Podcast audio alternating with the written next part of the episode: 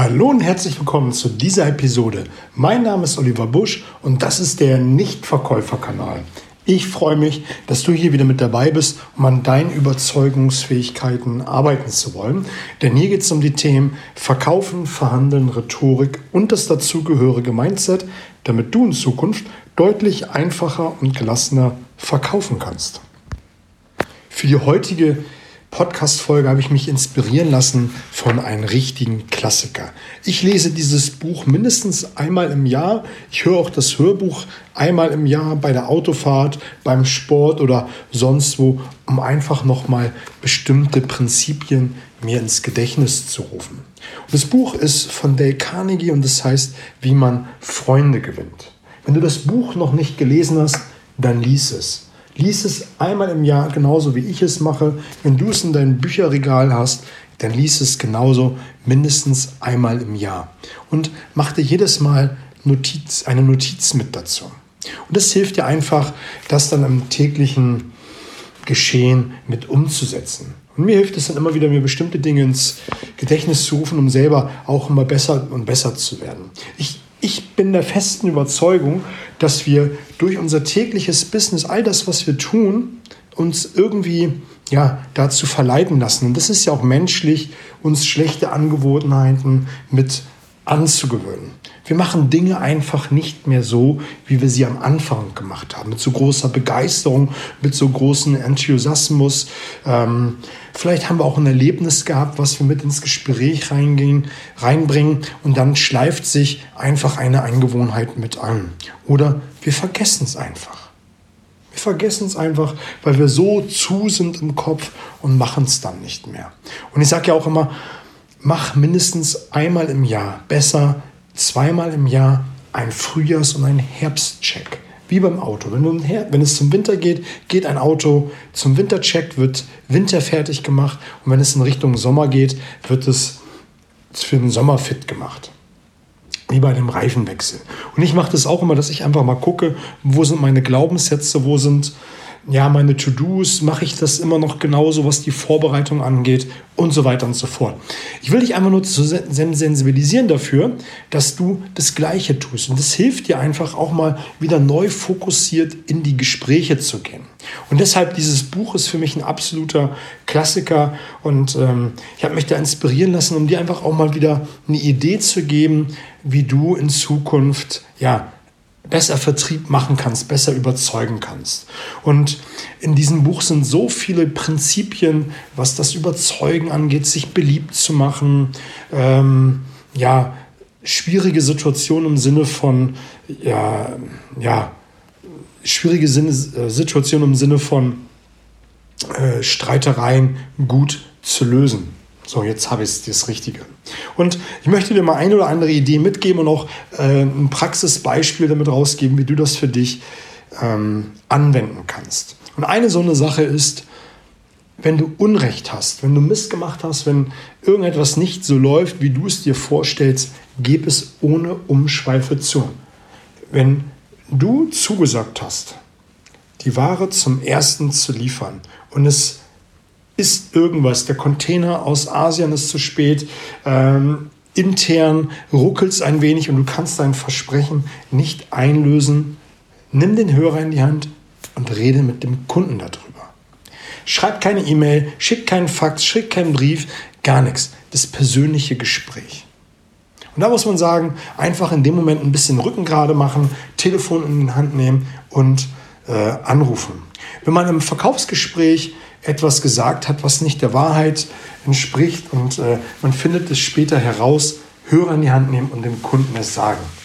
Und man denkt sich manchmal, ey, ob die Ware am ersten, zweiten oder fünften kommt, spielt doch keine Rolle. Der Umsatz ist geschrieben. Na, es spielt schon eine Rolle. Ich will jetzt nicht von den Szenarios sprechen, wo ähm, Verarbeitungs... Ähm, Verarbeitung, Verarbeitungsbetriebe äh, hinterhängen, wo dein Produkt im Rohstoff äh, weiterverarbeitet wird, sondern wirklich, dass es immer zwei Tage zu spät kommt. Äh, spielt wirklich eine Rolle, weil du hast eine, eine Zusage gemacht und dadurch rückelt deine Glaubwürdigkeit.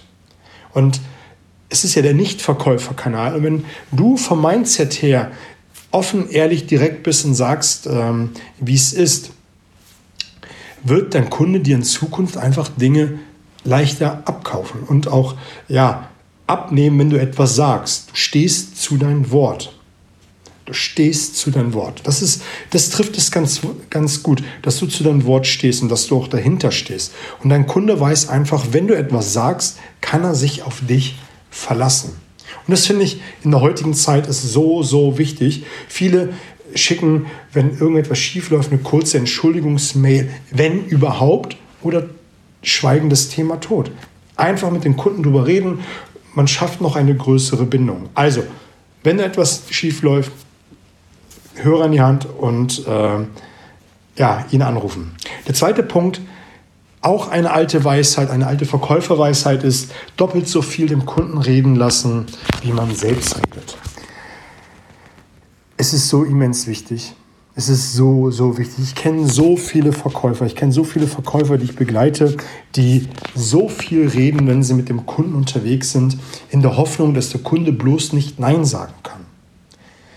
Es gibt einen schönen Ausspruch und der geht sinngemäß so, wir können uns gegen jedes Argument wehren, aber wir sind machtlos, was wir zu uns selbst sagen. Soll heißen, wenn du die richtigen Fragen stellst, und da bedarf es natürlich Vorbereitung, dass du dich auf den Kunden ähm, vorbereitest, auf die Situation vorbereitest, dass du dir gute Fragen überlegst. Ich habe mal vor einiger Zeit hier ein cooles Interview geführt mit Urs Altmannsberger. Urs Altmannsberger ist Verhandlungsexperte und wir haben uns über das Thema Verhandeln unter, äh, unterhalten. Und er hat einen ähnlichen Ausspruch geprägt. Die Lösung liegt im Kopf des anderen. Die Lösung liegt im Kopf des anderen. Soll heißen, egal was du vorhast, was für eine Idee hast, du musst für dich überlegen, wie kriege ich ihn durch gute Fragen und Gesprächslenkung zur der Lösung. Und die Lösung kann dann sein, dass er dein Produkt kauft, deine Dienstleistung oder deine Idee oder dass du ein bestimmtes Projekt umsetzen willst. Da darfst du dir im Vorfeld äh, Gedanken machen, deine Hausaufgaben machen, wie du das umsetzen kannst. Dadurch wird dein Kunde einfach einen größeren Redeanteil haben.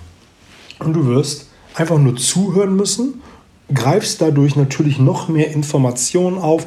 Du greifst auf, was für ein Metaprogramm dein Kunde hat, ob er hinzu motiviert ist, ob er weg von motiviert ist. Das sind ja unsere beiden Treiber. Der eine möchte ein Ziel erreichen, der andere möchte äh, ein, einen bestimmten Schmerzpunkt vermeiden, der andere ist Detail äh, verliebt, der andere guckt auf das große Ganze und so weiter und so fort. Und das kriegst du alles mit raus und kannst hinterher wenn es ums Präsentieren geht oder du argumentierst, in der Sprache deines Kunden sprechen. Was es wiederum leichter macht, deinen Kunden dir zu folgen und dir ein Ja zu geben. Und der letzte Punkt für heute ist, geh ein Stück in den Schuhen des anderen. Versetz dich einfach mal in die Lage, bevor du in so ein Gespräch gehst, wie könnte sich mein Kunde heute fühlen? Wie fühlt sich mein Kunde überhaupt? Was für Probleme hat der? Ich habe vor einigen Monaten, als ich einen Vertriebler begleitet habe, ein tolles Beispiel erlebt. Und er war total angenervt, äh, mein Coach, von diesem Termin und schon erst recht von den Kunden. Dass das jetzt zwei Baustellen sind, müssen wir nicht drüber reden. Das eine ist, dass er sowieso genervt ist von dem Kunden, dass er keinen Bock auf diese Art von Menschen hatte. Was ja schon mal ein ganz, schon mal, schon mal ein schlechtes Priming, Framing für das Gespräch per se ist.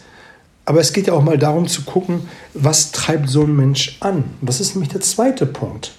War, warum könnte so ein Mensch sein oder warum ist auch vielleicht schwierig, mit so einem Kunden Umsätze zu generieren.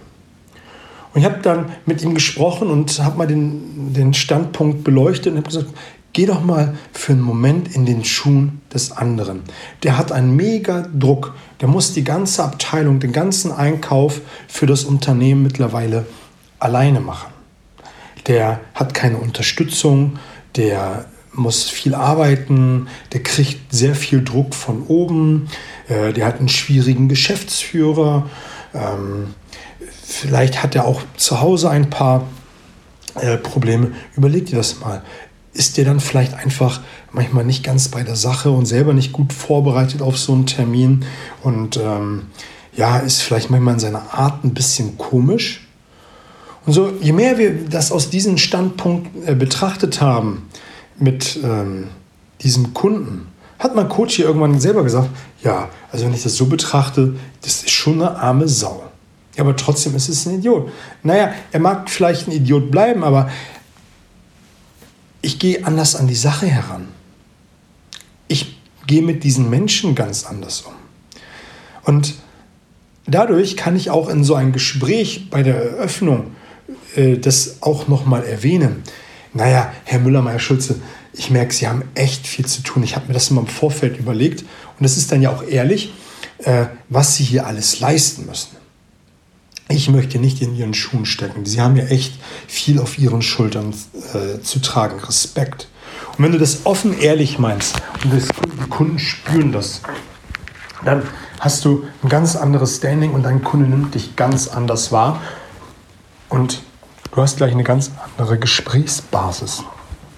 Und das ganze Gespräch wird ganz anders laufen. Man muss den Kunden ja nicht heiraten und man muss den Kunden nicht lieben, wie mein Coach.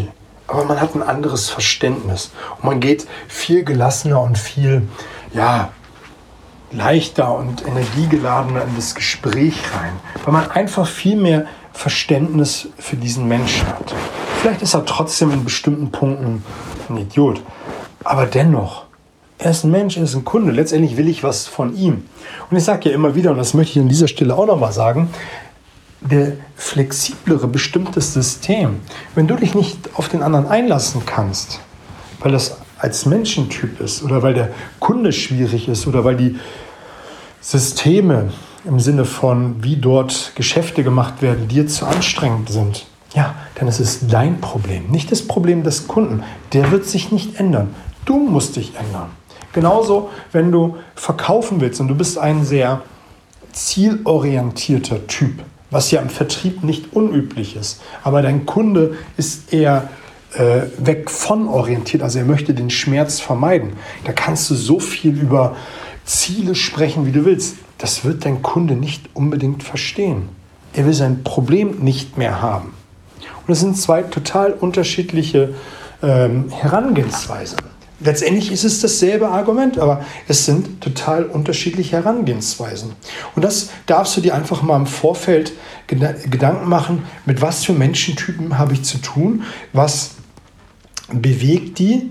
Ich nenne diese Technik auch ganz gerne die Anwaltstechnik. Einfach mal aus der Gegenwart heraus gucken, was für Argumente kommen. Und ja, das gehört mit dazu. Dass man sich einmal mal einen Moment mit der Gegenseite beschäftigt. Gegenseite ist in dem Kontext, finde ich, eigentlich ein blödes Wort, weil Gegenseite ist dann immer so ähm, aufeinander Konfrontation, eher der Partner oder mit dem anderen, mein Gesprächspartner. Das hat eine ganz andere Ebene und es trifft es ähm, viel, viel besser. Ich denke, das waren heute nochmal drei gute Punkte, um sie auch einfach nochmal ins Gedächtnis zu rufen. Wenn du Bock hast, mit mir etwas zu machen in Form eines Coaching-Workshops oder auch ähm, eines Vortrages, kannst du mich gerne hier kontaktieren. Über die Shownotes findest du alle relevanten Daten. Ansonsten würde ich mich freuen, wenn du den Podcast abonnierst, teilst, damit möglichst viele Menschen davon Kenntnis haben, um einfacher und leichter zu überzeugen. In dem Sinne eine gute Zeit.